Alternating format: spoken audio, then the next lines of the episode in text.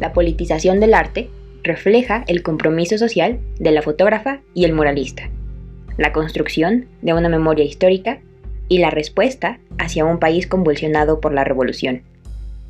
Canana, maíz y guitarra